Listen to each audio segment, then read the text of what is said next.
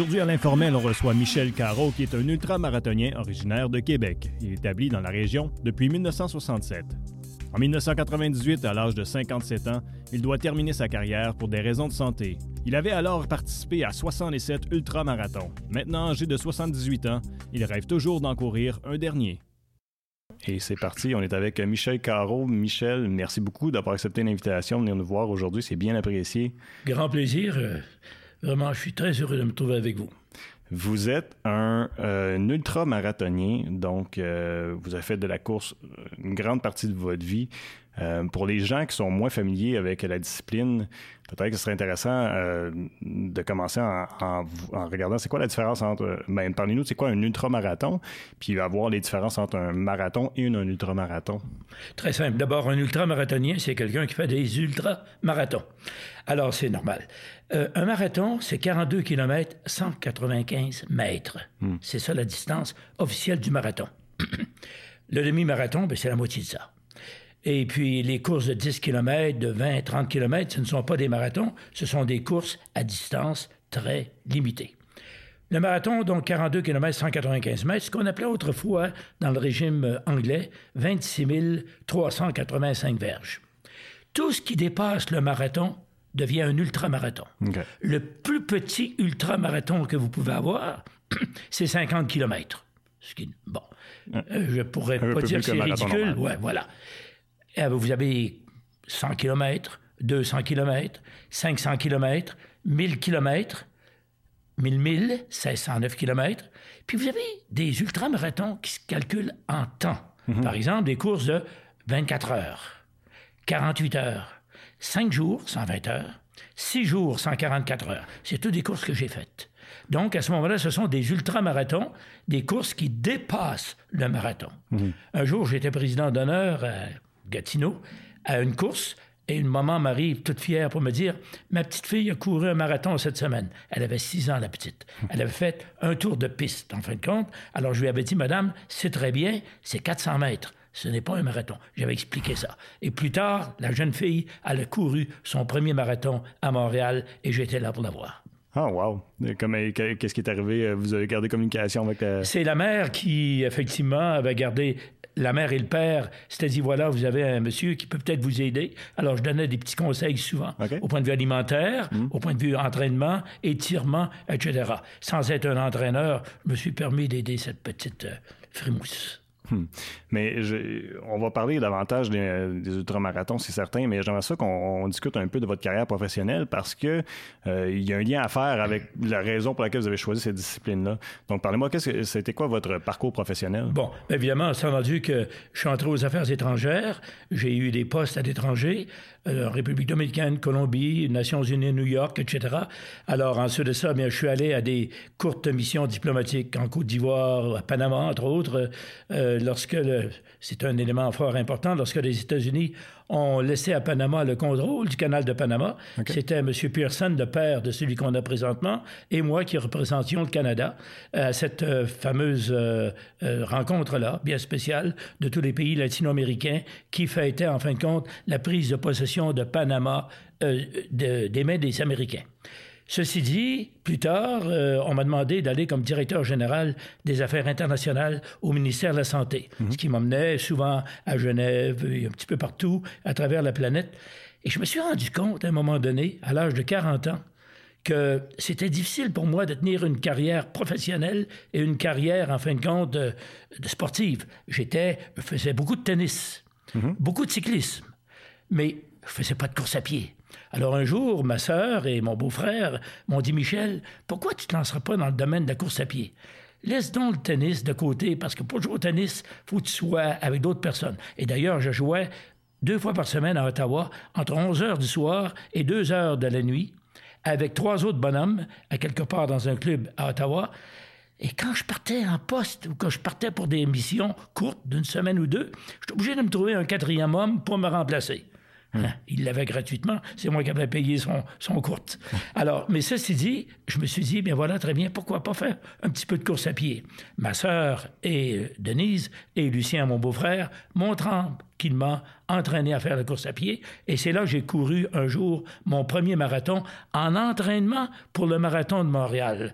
Ma sœur a dit, Michel, avant de courir le marathon de Montréal, trois semaines avant, il faut que tu fasses une course de 35 km. Alors, je suis allé à l'île d'Orléans, il y avait un marathon, 42 km, 195 mètres, et je suis allé à l'île d'Orléans, précisément, courir ce premier marathon-là. Ce qui était bien drôle à l'île d'Orléans, en face de Québec, eh bien, c'est un petit marathon. Alors, un petit, au point de vue technique. Alors, vous aviez des bornes 5 km, 10, 15, 20, 25, 30. Et ma sœur m'avait dit, au 35e kilomètre, tu t'arrêtes, tu auras fait ton 35e kilomètre. Alors moi, je suis mis à courir. Quand je suis arrivé au 35e kilomètre, je me suis écrasé près d'un poteau. Il y avait un troupeau de vaches qui était en face, qui me regardait d'un air sérieux. Les autres coureurs passaient derrière, et moi, je faisais mes étirements.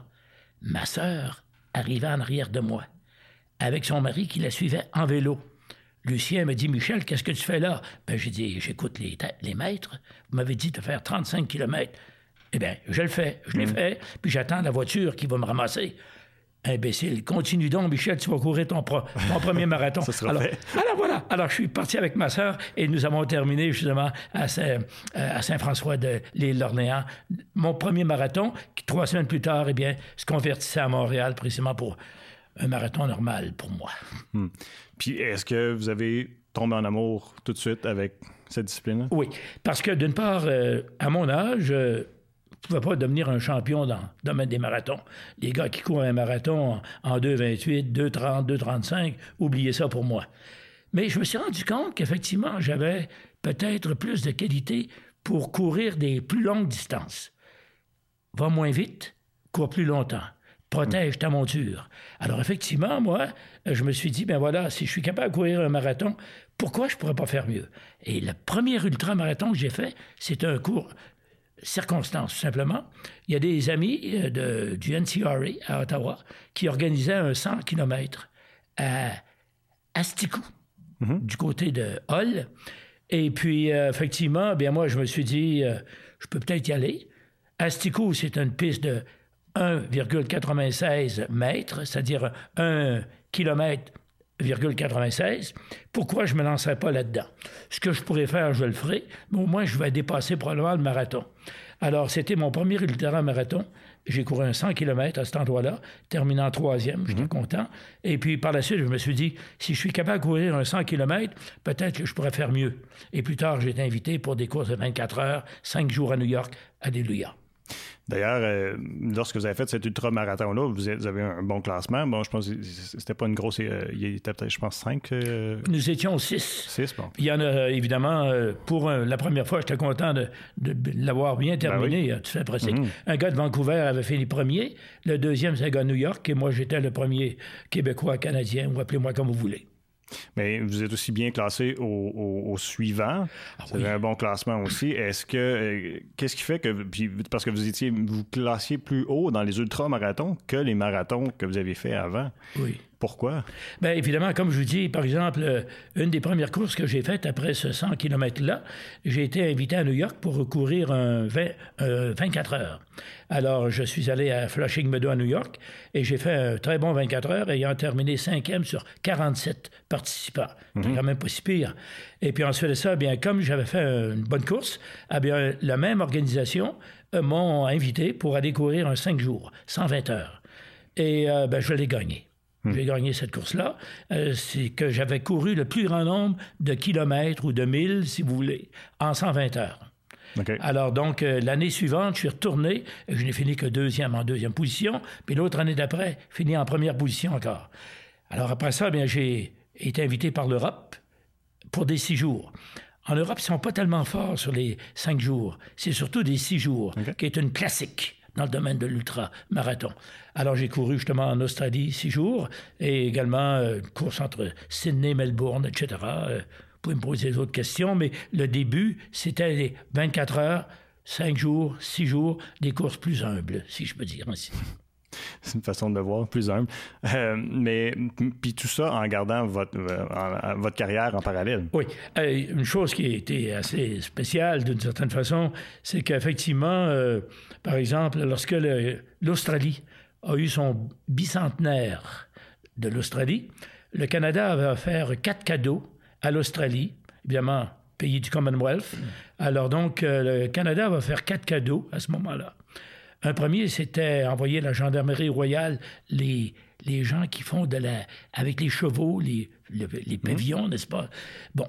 Alors, de la gendarmerie royale. Un autre, c'était euh, un pavillon à Brisdale euh, qui a duré pendant cinq mois pour faire connaître le Canada. Un troisième, c'était euh, un autre type de cadeau que j'ai oublié. Et le quatrième cadeau, c'était qu'on envoyait Michel Carreau courir un ultramarathon précisément là-bas. Euh, c'était comme ça qu'on l'indiquait à l'Australie. Et donc, j'ai fait justement euh, cette course-là. C'était une course entre Sydney et Melbourne, en passant par Canberra. Puis il est arrivé bien des choses pendant cette course-là. C'est une course assez longue. Et puis évidemment, c'était suivi sur le poste 48 précisément en Australie.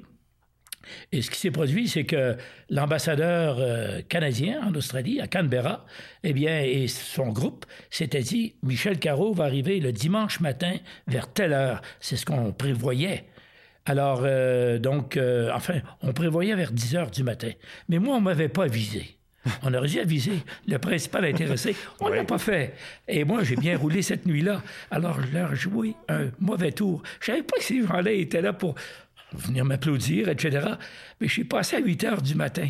Alors, le chauffeur de l'ambassadeur a communiqué avec son Excellence. Il a dit, Monsieur l'ambassadeur, votre coureur est déjà passé. Qu'est-ce qu'on fait? Alors, l'ambassadeur a dit, je vais prendre mon café et l'équipe, on ira le retrouver à quelque part plus loin.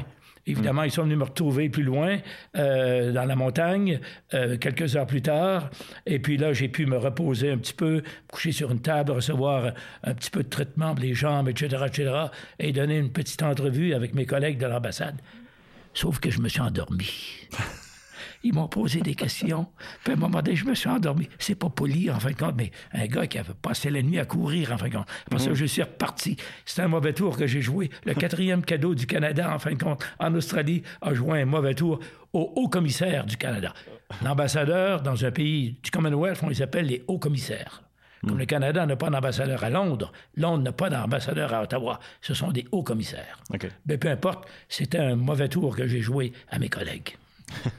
qui ont dû en parler longtemps après. Probablement. Euh, je, veux revenir sur votre rôle de, diplomate parce que c'est un peu méconnu.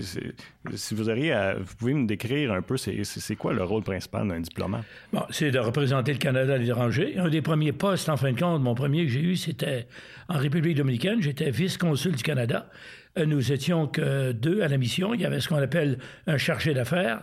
L'ambassadeur était au Venezuela. Et puis, il y avait un chargé d'affaires, euh, M. Ross, euh, en République dominicaine. Et moi, j'ai mon premier rôle, c'était de m'occuper des, des, affaires consulaires. Si, par exemple, un Canadien arrive en République dominicaine, qui a un problème quelconque, il a perdu son passeport, il est impliqué dans quelques problèmes, bien, il faut régler ça de façon diplomatique avec évidemment les autorités. Hum. Euh, si par exemple un Québécois ou un Canadien, en fin de compte, se fait prendre dans quelques problèmes importants, euh, de beuverie ou quelque chose qui est en prison, hum. c'est moi qui vais le voir, etc. Je m'occupe de lui. Ensuite de ça, ce sont des, premiers cas, des premiers temps. Ensuite de ça, tranquillement, les relations diplomatiques deviennent importantes pour ce qu'on appelle les relations commerciales. À un moment donné, en République dominicaine, on avait, par exemple, quatre communautés de religieux, deux francophones, deux anglophones. Alors donc, à ce moment-là, ces gens-là avaient souvent des besoins particuliers pour le transport de certaines marchandises. Alors évidemment, le consul devait, ce qui était moi, devait en fin de compte m'en occuper. Par la suite, j'étais en Colombie, en République dominicaine. Après la République dominicaine, j'étais en Colombie. Les fonctions différentes sont un petit peu différentes, etc. Mais je pense que un diplomate, c'est celui qui représente un pays à l'étranger, les yeux, la bouche et le nez, justement, savoir ce qui se passe pour regarder, observer et faire des rapports. Aujourd'hui, ça a changé énormément. Aujourd'hui, avec l'Internet et tout, mm. euh, dans mon temps, l'Internet n'existait pas. Alors, c'était des, des, messages diplomatiques qu'on envoyait, codés, euh, des telex, etc., euh, etc. Alors, c'était ça. Et par la suite, effectivement, dans le domaine de la santé, comme j'étais directeur général des affaires internationales au ministère de la Santé, je représentais le Canada auprès de l'OEA, auprès de l'Organisation panaméricaine de la santé à Washington et également auprès de l'Organisation mondiale de la santé à Genève. Et même j'étais un jour euh, nommé vice-président du comité de l'Organisation panaméricaine de la santé, premier non-médecin à avoir été nommé là, et j'étais deux ans président un organisme créé en 1907 et c'était uniquement des médecins qui atteignaient ces postes-là. À un moment donné, ils se sont rendus compte que la santé est une chose trop importante pour être laissée uniquement entre les mains de médecins. Alors voilà, c'est ça, à quoi j'ai abouti. Mais la course, toujours là-dedans. Mhm. Un jour, je suis à Genève, une réunion internationale, on a envoyé un avion de la Grèce pour me faire courir le Spartathlon, une course entre Athènes et Sparte. Et deux jours plus tard, je retourne à Genève. Alors, donc, euh, c'est un peu ça. C'était une vie double que j'ai faite. Mais, en fin de compte, c'est comme ça que la jeunesse se forme. Mais ça vous a permis de voir du pays, puis pas à peu près. Tout à fait, oui, exactement. Est-ce qu'il y en a, est-ce qu'il y, a un voyage, un endroit que vous avez été qui vous a plus marqué, qui vous a, qui vous a plus pour toutes sortes de raisons, j'ai aimé tous les endroits où je suis allé, hmm. curieusement, hein.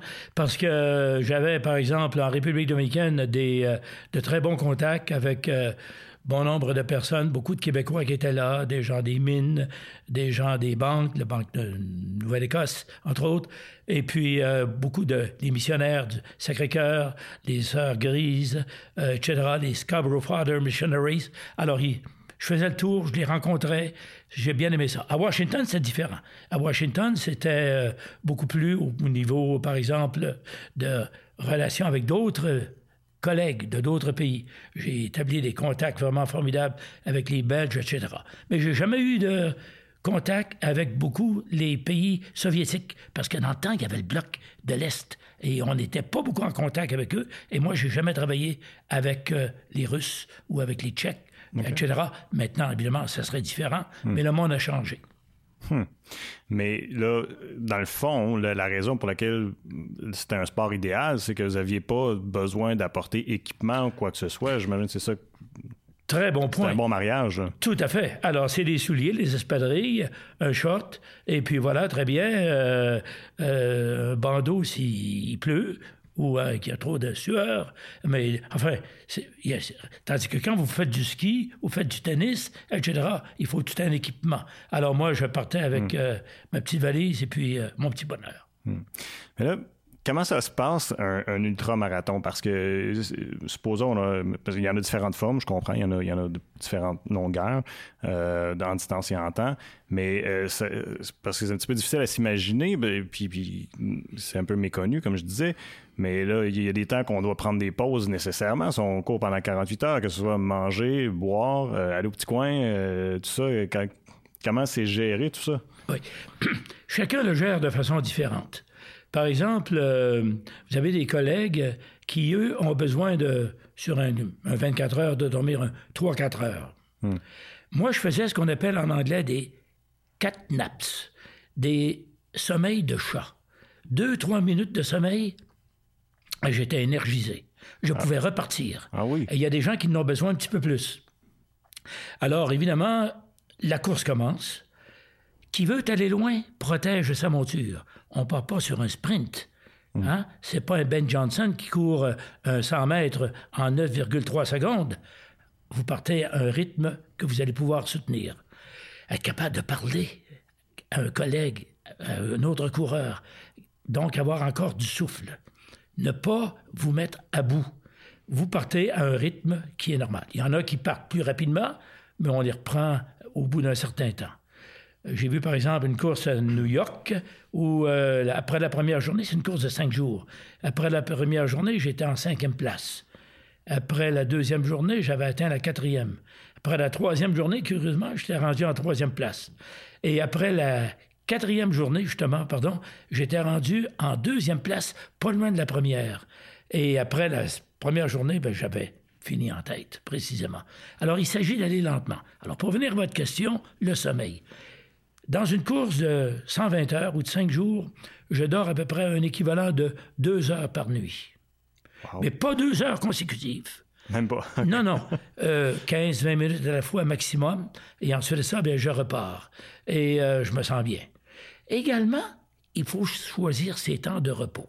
Par exemple, à New York, à un moment donné, vous avez un gros orage électrique qui vous tombe dessus. J'en ai profité à ce moment-là pour disparaître, dormir un petit peu et me reposer. Et lorsque l'orage était, était, terminé, continuer à courir. Hmm. Donc, j'ai utilisé des éléments de la nature pour pouvoir, en fin de compte, me forcer au sommeil.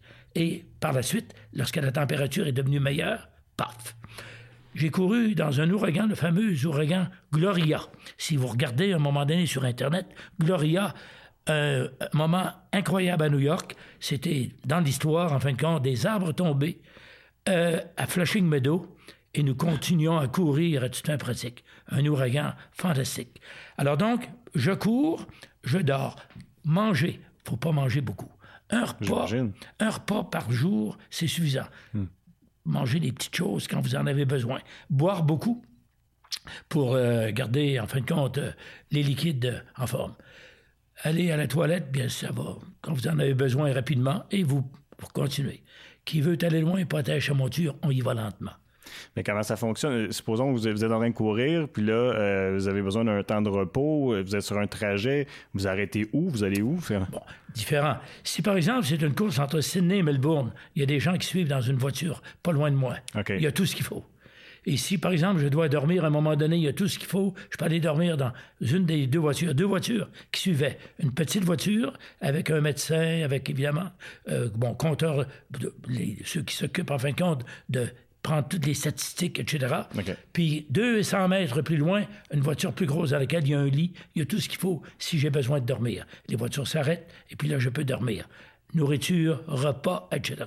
Alors, quand c'est sur une piste de un, un kilomètre ou disons, un mille, ben vous savez, vous allez avoir besoin la toilette, mais il y a une toilette à, un certain endroit. Oui, parce que là, c'est dans un établissement sportif quelconque. Ou, à l'extérieur, sur une piste, à Flushing Meadow, à New York, par exemple. Hmm. Alors, il y a tout ce qu'il faut à ce moment-là. Aucun problème. Ah il s'agit de prévoir. Hein. Et euh, donc, euh, ça va bien. Petite aventure qui est arrivée, c'est que dans la fameuse course entre Sydney et Melbourne, il y avait neuf personnes qui me suivaient évidemment, deux voitures, ça prend deux chauffeurs, puis deux chauffeurs qui se reposent, parce que pendant huit jours de course, vous ne pouvez pas conduire pendant huit jours. Mmh. Alors donc, il y avait toujours deux chauffeurs pour chacune des voitures. Il y avait un, masseur ou quelqu'un qui pourrait, en fait, me donner un traitement. Il y avait également un officiel, s'assurer que je ne fasse pas de boue en voiture ou qu'il n'y ait pas de complicité pour me faire faire des bouts en voiture pour que ça soit honnête. Mmh. Mais il y avait également la personne qui s'occupait de la nourriture pour tout ce beau monde-là, pour moi et pour les autres. Mais ils se sont dit, comme Michel Carreau, c'est un Québécois, un Français, il va probablement bien vouloir manger. Ils avaient demandé à une des meilleures euh, cuisinières de l'armée euh, australienne d'être mon cook. Mais le gros problème, c'est que moi, dans des courses, je mange pas de choses fines, puis de, c'est des, choses très simples, en fin de mm. compte.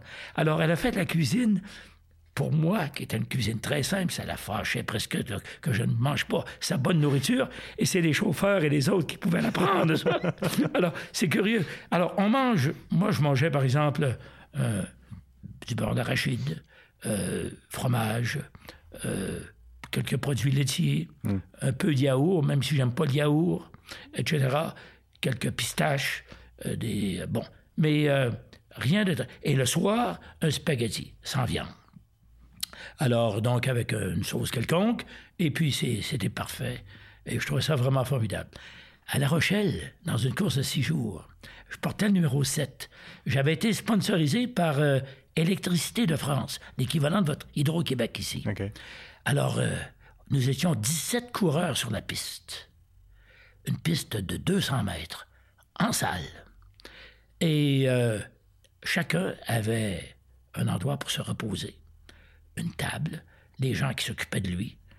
Et comme j'étais sponsorisé par Électricité de France, ils ont foutu mon foutu lit sur le dessus de l'estrade pour que les gens. Alors, vous aviez le drapeau canadien, le drapeau du Québec qui était là, puis je pouvais à peine fermer les yeux. J'avais des fameuses lumières sur moi. Alors que mes autres collègues étaient bien, confortablement couchés derrière le paravent, pouvaient dormir quand ils voulaient, etc. Je finis troisième à cette course-là. Mais peu importe, euh, j'ai moins bien dormi, mais tant c'était utile parce qu'en ne dormant pas, ben, vous pourrez courir. Mais c'était une course qui était très difficile. Si je peux vous dire, euh, c'était dans un stade. Nous courions autour de, comme ça aurait été, par exemple, une bande de patinoires, 200 mètres. Et les gens qui venaient nous voir, il y avait des estrades, mais il y en a qui venaient nous voir, qui passaient dans le milieu précisément. Il y avait une espèce de passerelle et les gens fumaient la gitane, puis toutes sortes de choses épouvantables. Enfin, ça sentait mauvais. Et vous étiez là, 17 coureurs à courir. Vous avez besoin de votre toute votre capacité cardiovasculaire, mon Dieu, pas capable, en fait. Et à 4 heures du matin, tout ce beau monde-là avait bu, avait applaudi, etc., s'en allait.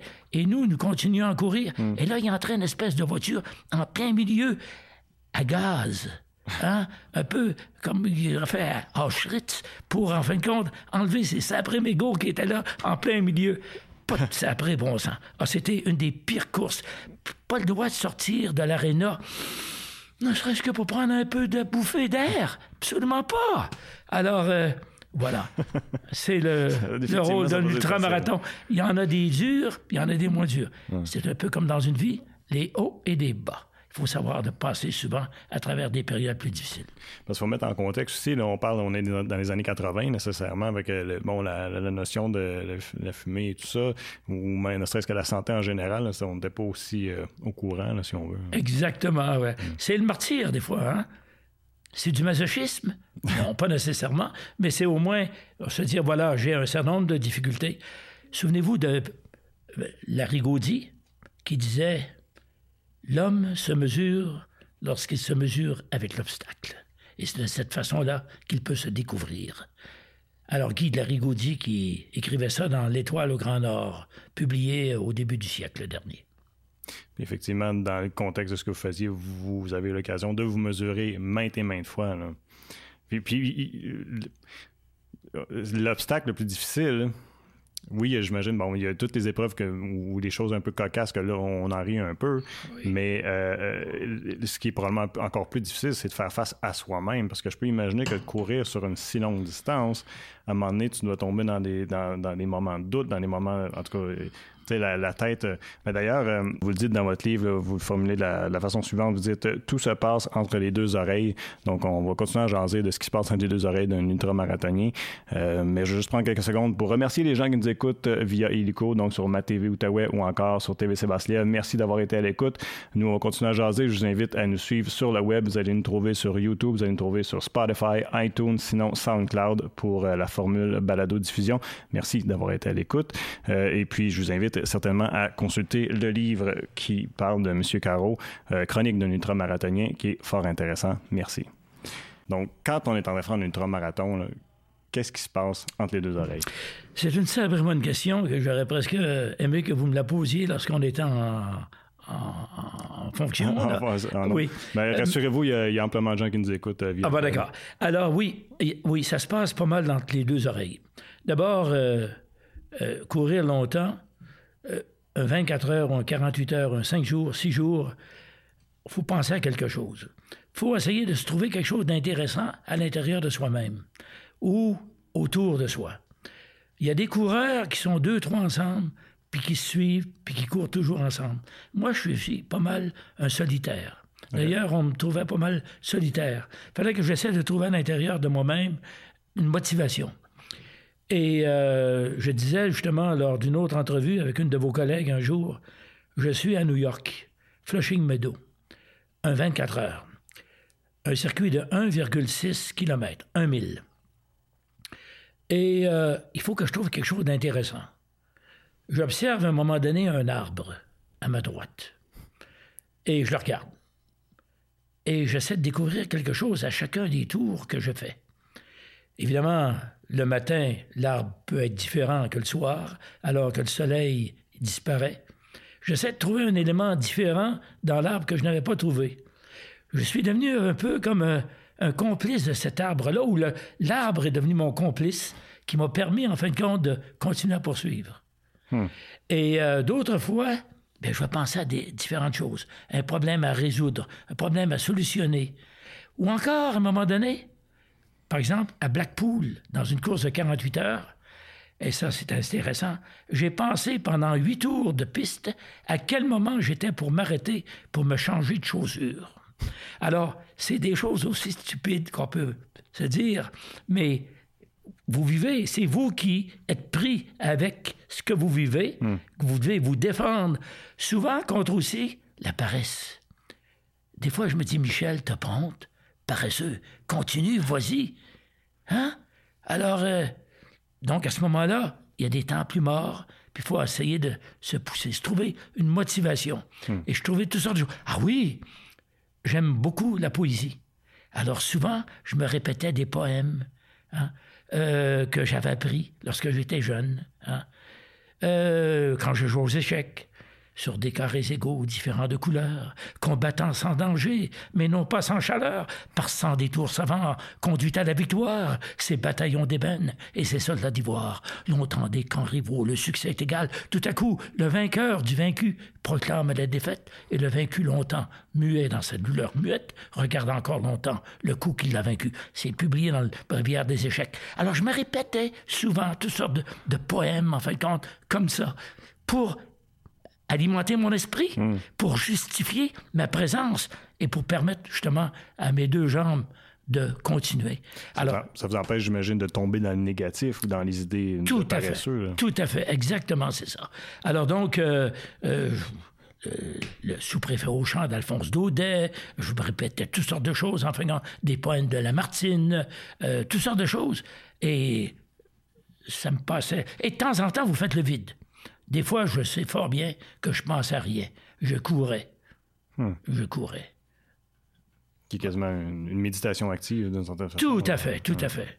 Vous avez une bonne question. Il faut, le dire que souvent, justement, c'est commun qu'un coureur ne, terminera pas la course. Parce que, justement, on, succombe à je veux pas dire paresse, mais les obstacles sont trop difficiles, que le, mental ne suit pas. Est-ce que ça vous est déjà arrivé à vous? Tout coureur, par exemple, d'une course de 5 jours ou de 6 jours ou de 24 heures, termine la course. Parce que c'est celui qui fait le plus grand nombre de kilomètres ou de, qui gagne. Alors, si par exemple je fais une course de 6 jours, comme par exemple, j'ai fait des courses de six jours où je courais 900 quelques kilomètres. Hmm. Il y en a qui ne faisaient que 450 ou 500 hmm. kilomètres. Ils avaient terminé une course peut-être au 17e ou 18e rang. Hmm. Une des courses que j'ai terminées en Angleterre, j'ai fini 49 000 ce qui veut dire 80 km d'avance sur le deuxième. J'aurais pu mourir d'une crise cardiaque cinq ou six heures avant la course et mon ami ne m'aurait pas, euh, mon deuxième, ne m'aurait pas dépassé. Je serais devenu, en fin de compte, posthumément champion de cette course-là. Mais comme je vous dis, tout le monde termine la course à des rangs différents. Hmm. C'est tout. Mais là, euh, on, disait tantôt, on, parle des années 80 et 90. Euh, et on n'a pas accès à toute la formation comme on a aujourd'hui pour en matière de préparation. Comment vous avez fait pour, pour trouver les ressources, pour savoir comment vous préparez à faire euh, des courses aussi longues? Je peux dire qu'effectivement, là, de ce côté-là, en toute humilité, je dois vous dire que je me suis préparé moi-même. Ah oui? J'avais. C'est pas tout le monde qui peut euh, j'avais pas beaucoup de, personnes que je connaissais qui couraient des ultramarathons. Non, j'imagine. Puis des cinq jours, des... écoutez, j'étais champion canadien des six jours, puis des cinq jours. Qu'est-ce que c'est qui aurait pu arriver me, me donner des conseils? C'est un peu moi. Disons que je me suis formé peut-être un peu par moi-même. Si j'avais eu de bons entraîneurs, peut-être que j'aurais fait encore de meilleures performances et peut-être des pires, parce que souvent les entraîneurs sont trop exigeants, nous forcent plus, tandis que moi j'allais à mon rythme. Hmm. Hein? Comme je vous ai dit, qui veut aller loin protège sa monture. Hmm. Euh, la course à pied, nécessairement, ça a été votre sport. Euh, quelles compétences on développe euh, à faire de la course à pied? sans que ce soit nécessairement un ultramarathonien, mais si monsieur, madame, tout le monde fait de la course, quel genre de compétences qu'on développe? D'abord, vous gardez une compétence d'être capable de courir, d'être capable de vous bouger. Souvent, en fin de compte, de, au point de vue, par exemple, euh, par exemple, quand je courais de façon sérieuse, je faisais 120 livres. J'ai des photos, en fin de compte, j'ai l'air d'un d'un petit squelette, en fin de compte, vivant.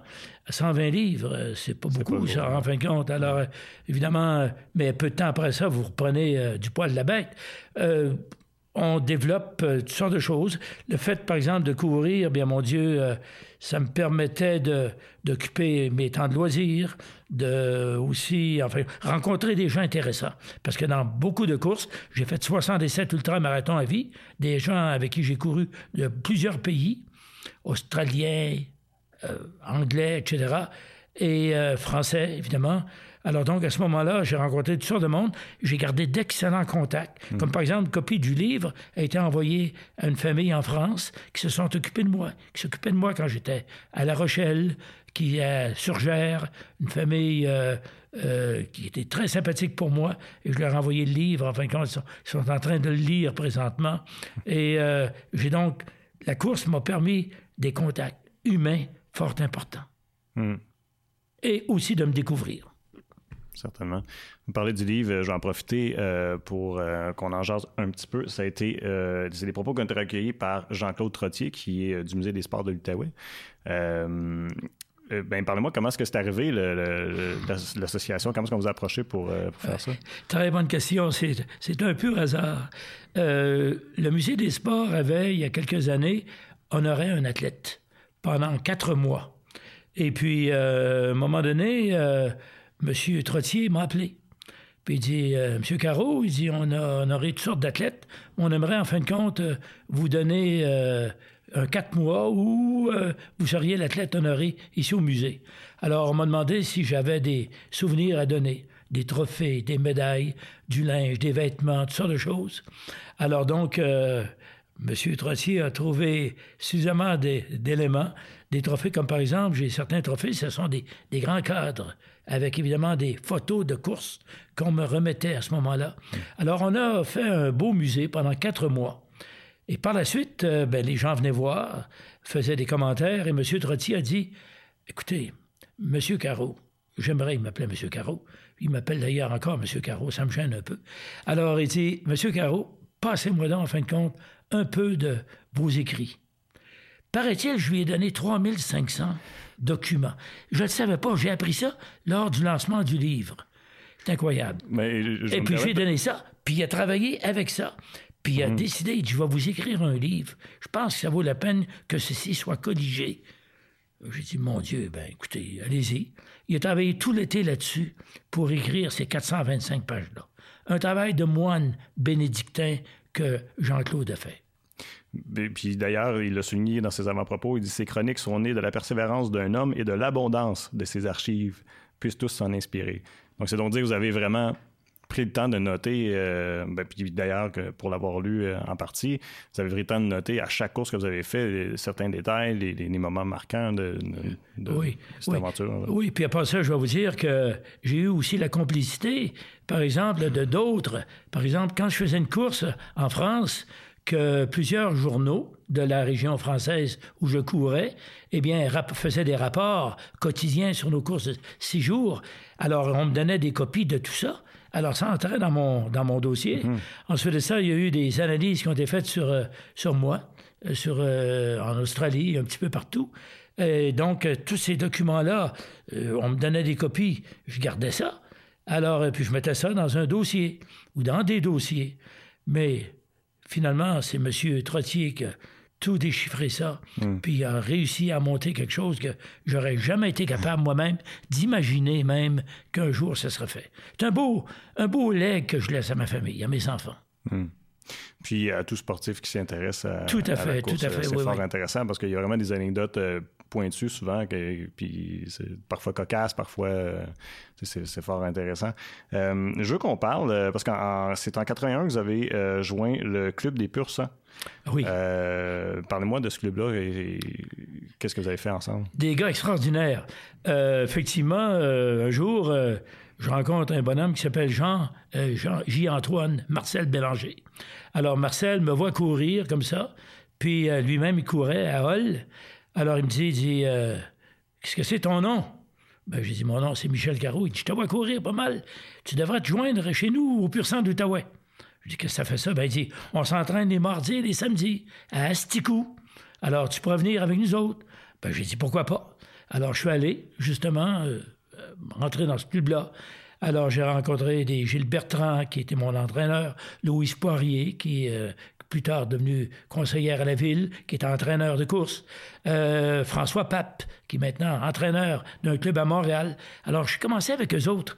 Et puis, euh, évidemment, je faisais des petites distances avec eux autres, des 5, des 10, demi-marathon, la montée de la Gatineau, un 30 km. Et d'ailleurs, sur la photo qui paraît euh, sur le livre, c'était à quelques mètres de l'arrivée dans le haut, à la montée de la Gatineau, carrément, en fin de compte, à la fin, il me restait quelques mètres à faire pour rendre là. Alors donc, les coureurs des Pur Sang d'Outaouais ont été un club de formation pour moi, mhm. mais de plus courte distance. C'est si vrai qu'un jour, plus tard, il y a des gens qui ont bien ri, mais un jour, ils ont dit on prend les cinq meilleurs pour aller à Montréal dans une compétition. Ils ont pris les cinq meilleurs coureurs des pur que je n'étais pas, évidemment. Alors, euh, j'ai dit j'aimerais ça quand même aller à Montréal. Et François Pape m'avait dit Michel, évidemment, c'est juste les meilleurs qui viennent. Mais ben, j'ai dit je vais aller vous voir courir, en fin de compte. Mmh. Alors, c'était intéressant, mais mon style de course n'était pas le meilleur course le meilleur style pour les pur mais avec eux quand même, j'ai fait beaucoup de petites courses, des 5, des 10, des 20 km, et je, suis très heureux. Et d'ailleurs, sur la photo, j'ai justement l'uniforme des pur sang d'Outaouais, bleu, blanc, rouge, c'est ça, le cinglet, et euh, justement, je, je, les garde en beaucoup d'admiration. Mais malheureusement, le club n'existe plus, les gens ont vieilli et ont pris d'autres positions dans leur vie. Hmm. Mais c'est quand même eux qui ont organisé le premier ultramarathon à laquelle vous avez participé. Oui, avec les gens du euh, NCRA à Ottawa, précisément. Euh, oui, c'est eux qui avaient organisé ça, euh, précisément à Stico. Oui. Hmm. Puis j'imagine quand vous avez fait cette épreuve-là aussi, est-ce que ça s'est-tu à ce moment-là que ça a cliqué dans votre tête? OK, mais je, suis fait pour ça, les, longues distances. On en a parlé un peu tantôt, mais est-ce qu'il y a eu un déclic à ce moment-là pour, faire réaliser? Est-ce que c'est ça qui vous a permis de faire le constat que, OK, mais je, suis fait pour ça, moi, les longues distances? Oui, ben oui. J'ai pensé qu'effectivement, ce 100 km-là, eh bien, euh, c'était deux marathons et demi quand même, là. C'était quand même pas mal, hein, un marathon de 42 km hmm. que vous faites 100 euh, euh, km, c'est deux marathons et demi. Alors, j'ai dit, voilà, très bien, moi, je suis fait pour courir longtemps. Hmm. Et puis, plutôt que de courir vite, vite rapidement. Hmm. ce qui n'empêche pas de temps en temps de faire des sprints que je fais des fois l'été au cimetière. au cimetière parce que je suis au Jardin du Souvenir comme relationniste. Et quand il fait beau l'été, parfois, eh bien, euh, je vais faire un 2,5 km en course à pied dans le cimetière. Ça m'inspire, en fin de compte, de me retrouver auprès de d'autres personnes qui ont certainement eu des vies fort agréables, mais qui maintenant sont certainement heureux de me voir courir. Euh, une des choses euh, que je peux imaginer aussi, c'est, on n'en a pas discuté, c'est que de faire de si longues courses, parfois on doit avoir aussi à. On a parlé de différentes épreuves, mais j'imagine qu'il y a eu des blessures aussi à travers votre carrière. Euh, entre autres, on parle souvent que le bon jogging, c'est difficile sur les genoux, euh, les articulations. Est-ce que vous avez eu à, vivre de ces problématiques-là? J'ai été chanceux. Jamais eu de blessures de course. Jamais eu de blessures. Non. Seule chose, c'est que j'ai eu souvent des ampoules aux pieds. Ce qui est quand même mineur comparé, à une blessure à un genou. tout à fait, tout à fait. Mais euh, s'il y avait du bois, je toucherais du bois. J'ai jamais été, en fin de compte, il y a la table, voilà. euh, j'ai jamais eu de blessure. Il y a des gens qui ont des tendinites, des bursites, des, toutes, sortes, de choses en hit. J'en ai jamais eu. Sinon, en fin de compte, euh, quelques, quelques ampoules. Une chose que vous avez mentionnée dans votre livre aussi que j'ai trouvé fort intéressant, c'est que, la camaraderie que vous développez avec les autres coureurs. Malgré que vous êtes en compétition, il y avait une belle camaraderie qui, se développait. Hein. Tout à fait. Exactement. On ne se réjouit jamais du malheur des autres là-dedans. Hmm. On aide souvent. J'ai déjà vu, en fin de compte, des gens m'aider. Hmm. De quelle façon? Hein? Bien, Michel, tu as l'air un petit peu down, là, bon, euh, va prendre un petit cinq minutes, ça va revenir, ça va être beaucoup mieux après ça. Ou d'autres, à un moment donné, Michel, puis souvent, il me parle en anglais. You could do it. Go ahead, my friend. Alors, souvent, en fin de compte, vous avez beaucoup d'appui. Et moi, je faisais la même chose à d'autres, en fin de compte. Souvent, je disais à quelqu'un, ben écoute, euh, ça n'a pas l'air à très bien aller. On va faire une coupe de tours ensemble, puis ça va, ça va te stimuler. Hmm. Alors, il y a beaucoup de camaraderie, beaucoup de, de pas de compétition, mais on aide les autres à atteindre leur objectif, hmm. leur but, se dépasser soi-même. C'est ça beaucoup, en fin de compte, hmm. dans le domaine de ce genre de course-là. C'est une compétition, une compétition qui, qui est saine, dans le fond. Tout à fait. Oui, tout à fait. C'est un, on s'aide, on s'entraide en fin de compte. On est des compétiteurs, mais on est des gens qui voulons chacun arriver à quelque chose. Il y a des gens qui disent, moi, dans une course de six jours, j'aimerais courir, par exemple, un équivalent de 100 km par jour. Alors, c'est 600 km. Bravo. Pas tout le monde qui est capable de faire ça. Hein? Très bien. Tu, fais partie des exceptions. Même si tu ne te rends pas à 900 km en six jours, peu importe tu as fait ce que tu as pu faire. Hmm. Tu l'as fait avec cœur. Puis tu as peut-être plus de mérite que d'autres qui vont faire plus avec peut-être beaucoup moins d'efforts. C'est une bonne façon de le voir. Euh, j'ai trouvé ça drôle. On vous a nommé, euh, j'aimerais ça savoir d'où ça vient, le merveilleux fou de la course à pied. Oui. Qui vous a donné ce titre-là? Je me souviens plus. Je pense que c'était à Joliette à un moment donné. Euh, oui, c'était au Masqué-Couron à Joliette. C'était Maléjac, Joe Maléjac, que vous connaissez peut-être pas, mais qui a été bien connu dans le domaine de la course à pied et du marathon.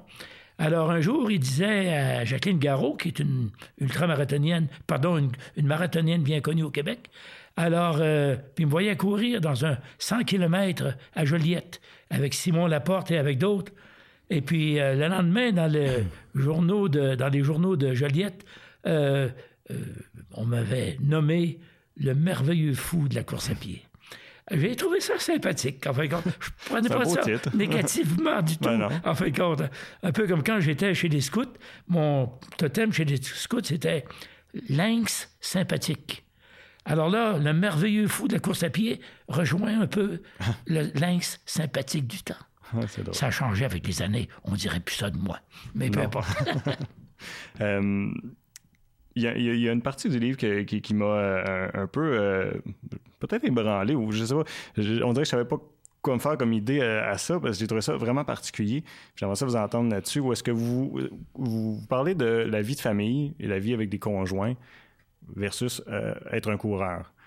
puis vous allez même qu'à faire des parallèles que bon l'amour du coureur devient la route et quasiment et, a une relation particulière entre la route euh, et, le coureur. Euh, puis là, je paraphrase, mais vous dites quelque chose du genre euh, bon, la, route devient l'amoureuse de parce qu'elle est toujours là, est toujours présente, elle devient la maîtresse et tout ça. J'aimerais ça vous entendre sur, sur la vie d'un coureur par rapport à, la vie personnelle. Évidemment, ça rendu que la vie d'un coureur d'un ultramarathon, d'un ultramarathonien, eh bien, a ça des répercussions sur la vie familiale. Hmm. C'est bien évident. Hmm. Parce que d'abord, il y a de l'entraînement. C'est beau parler de course. J'ai fait 77 ultramarathons à vie, à part de toutes les petites courses. Je dis pas ça négativement, là, hmm. les 10, les 15, les 30 kilomètres. Euh, il faut s'entraîner. Moi, par exemple, je me levais à 2 heures du matin. Et je courais jusqu'à 6 heures, 7 heures du matin. C'est 5 heures de course à pied. Alors à ce moment-là, autrefois, ah oui, le samedi, je courais, par exemple, 50 km en entraînement et le dimanche, j'en faisais 80 km.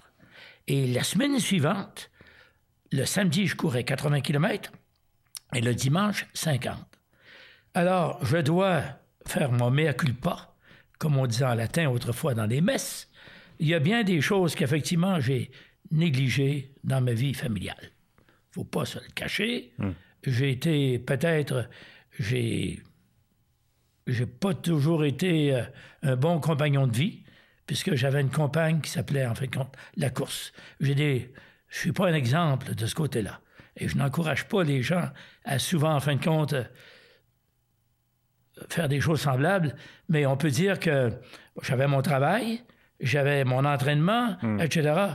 Et je dois dire que je dois m'accuser d'avoir souvent, en fin de compte, négligé peut-être ma vie euh, familiale. Et je connais bon nombre de coureurs qui, effectivement, ont connu des problèmes importants de ce côté-là. Ça, c'est... Parce qu'on peut pas, c'est comme dire qu'on peut pas atteindre de si haut niveau de performance sans sacrifier quelque chose. Vous avez raison, et c'est avec une certaine douleur et une certaine honte, peut-être que je l'avoue aujourd'hui, mais qu'est-ce que vous voulez? Euh, tout péché miséricorde, comme disent les latinistes.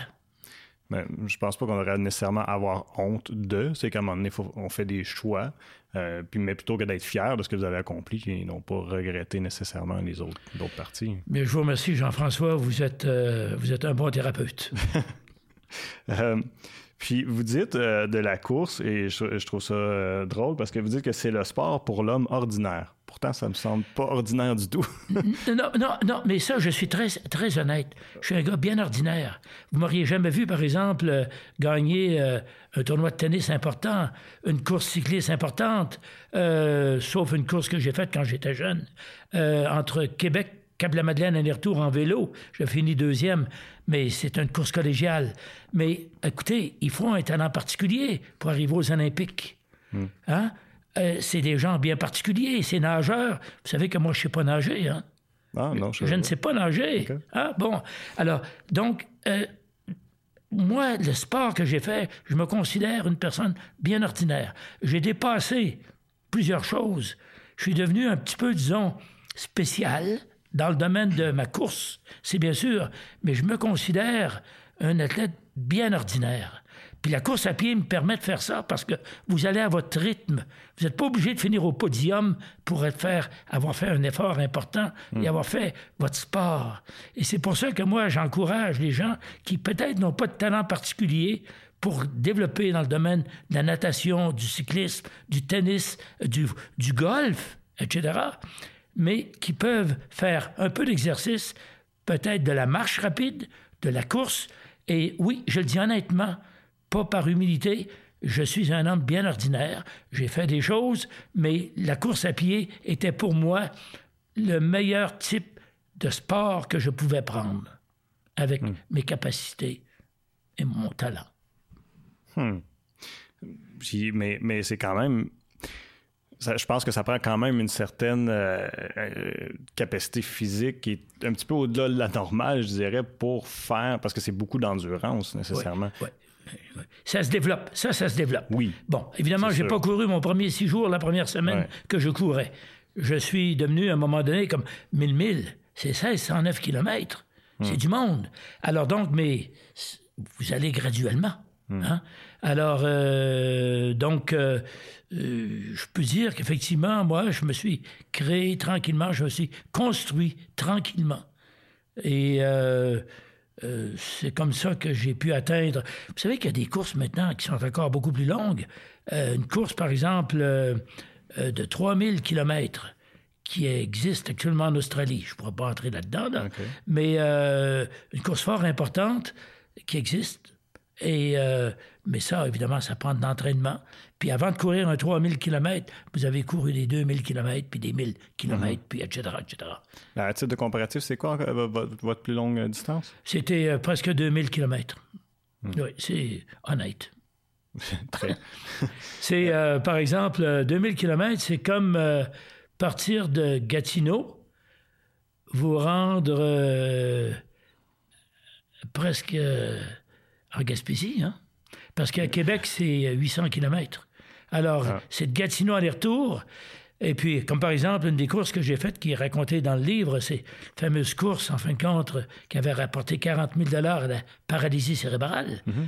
entre euh, une température incroyable qui est bien décrite par David Blakey, qui était traduite en français dans le livre, une course entre, euh, j'avais ramassé 40 000 partant de l'hôtel de ville de Gatineau, de Hall dans le temps, c'était le maire Légère, et d'autres qui étaient venus à la levée du jour à 6 heures pour me rendre au stade euh, euh, à Montréal. Et euh, j'avais ramassé 40 000 ça a été suivi à la télévision, etc., etc. Température incroyable. Du vent contre moi, de la neige, comme on a eu dernièrement, des bourrasques incroyables. À un moment donné, la voiture qui me suivait derrière m'avait presque perdu de vue. Et j'ai tout.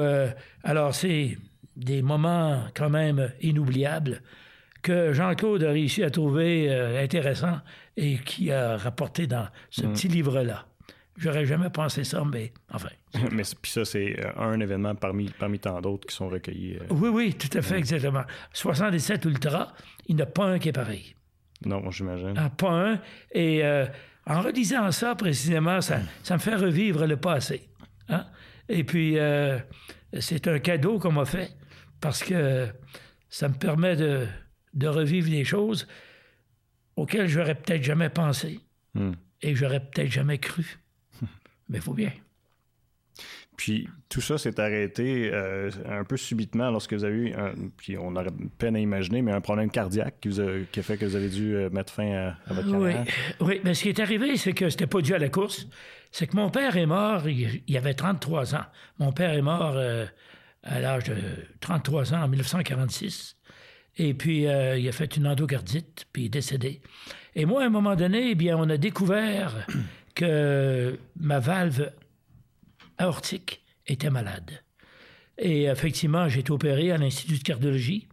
Il y a trois types de valves qu'on peut donner. Une valve euh, mécanique, une valve porcine ou une valve humaine. Et j'ai eu un don d'organes. C'est quelqu'un qui est décédé. Il fallait que la valve soit exactement à la bonne grandeur qu'il me fallait.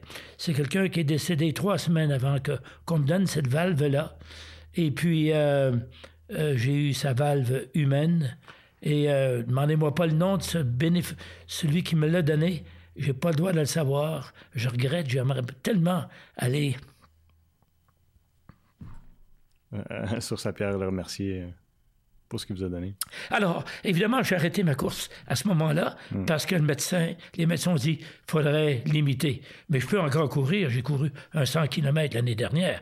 Je peux courir, mais en faisant plus attention et j'ai pas lancé la serviette complètement. Mais le travail, présentement, m'occupe tellement que j'ai plus le temps de faire d'entraînement en 2 heures et 5 heures du matin. mais, euh, on peut vous demander votre âge? 78 ans, j'aurai 79 ans en septembre prochain. 78 ans et courir des 100 km, euh, c'est assez rare, je pense. Je n'avais que 77 ans à ce moment-là. Ah, OK. Mais quand même. Euh, puis, dans votre livre, euh, ce, que, ce que M. Trottier rapporte, c'est que vous espérez quand même toujours faire un autre ultramarathon à votre oui, âge. Exactement. là, disons que je laisse les choses faire et on verra un ultramarathon, comme je vous dis, ça peut être un 50 km ou un 100. Alors donc, effectivement, j'aimerais ça me rendre, quand j'aurai 80 ans, au moins en faire une fois. Hmm. À 80 ans, euh, c'est dommage parce que le 100 km qui a lieu à Hull à chaque année a toujours lieu dans le bout du 21-22 septembre, quelques jours avant mon anniversaire, qui est le 27 septembre. C'est dommage que ça n'a pas lieu le 29 ou le 30 à ce moment-là, mais je pourrais, à l'âge de 80 ans et 3 et 4 jours, courir un 100 km. Mais on verra. On va voir ce que la vie nous rapporte, nous, nous attend. Certainement. Mais je vous souhaite, en tout cas, d'atteindre cet objectif-là. Ce sera un beau, euh, pour bien finaliser euh, votre, votre, incroyable carrière. Merci beaucoup d'être venu nous voir aujourd'hui. C'était une discussion super intéressante. Merci, Jean-François. Wow! Merci d'avoir été à l'écoute et je vous invite à vous rendre sur les différentes plateformes web pour regarder ou écouter toutes nos entrevues.